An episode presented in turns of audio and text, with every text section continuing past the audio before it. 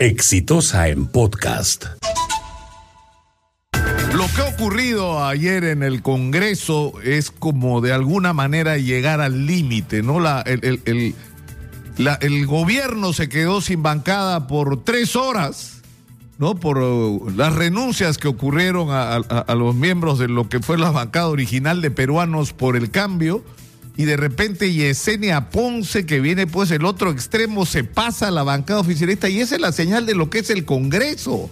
Más de 40 congresistas se han cambiado de bancada, o sea, ya, es decir, los programas, los proyectos no importan un comino, lo que importan son los juegos de intereses y las presiones de los fujimoristas, que son mayoría todavía en el Congreso y tienen la posibilidad de enrumbar las cosas en una y otra dirección, siguen en la agenda de poner a Tamara Arimborgo en la Comisión de Educación para seguir en el pleito que nadie sabe hasta cuándo va a durar, si hay ideología de género, si la equidad de género, y están viendo cómo sacan información para traerse abajo al equipo Lavajato, y, y algunos de ellos están diciendo que ya llegó el momento de plantear la vacancia del presidente o no, y le dan vueltas al asunto que algunos audaces ya se atrevieron a soltar, como Mauricio Mulder.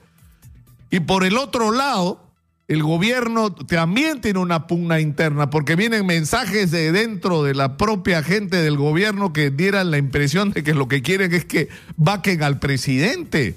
O por el otro lado, de que lo que se haga sea cerrar el Congreso haciendo una interpretación de este conflicto sobre el tema de las reformas al sistema político y al sistema judicial.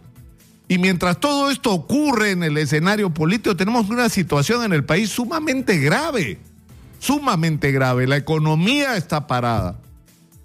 Y se requiere una inyección de inversión pública y se requiere restablecer la confianza a la inversión privada y se requiere a partir de la crisis de Tía María replantear el tema minero, reconociéndonos como un país minero que tiene que explotar sus recursos, pero lo tiene que hacer bien.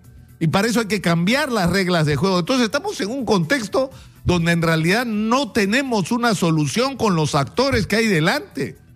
Y por eso lo más razonable es que se vayan todos y que se abra en el país una discusión sobre nuestros problemas, sobre los problemas que tenemos los ciudadanos, no solamente en la economía, en la salud, en la educación, en la inseguridad, en el tránsito, en todo aquello que nos agobia. En cómo vamos a enfrentar de una manera racional, inteligente y conveniente para todos la explotación de nuestros recursos. ¿Cómo vamos a salir de ese entrampamiento en el que están los proyectos mineros? Esa debería ser la discusión nacional. Y estamos en cualquier otra cosa menos en eso. No, nosotros no, ellos, los políticos. Por eso yo creo que la conclusión es, es, es muy simple, es muy simple. Sinceramente ya llegaron al límite.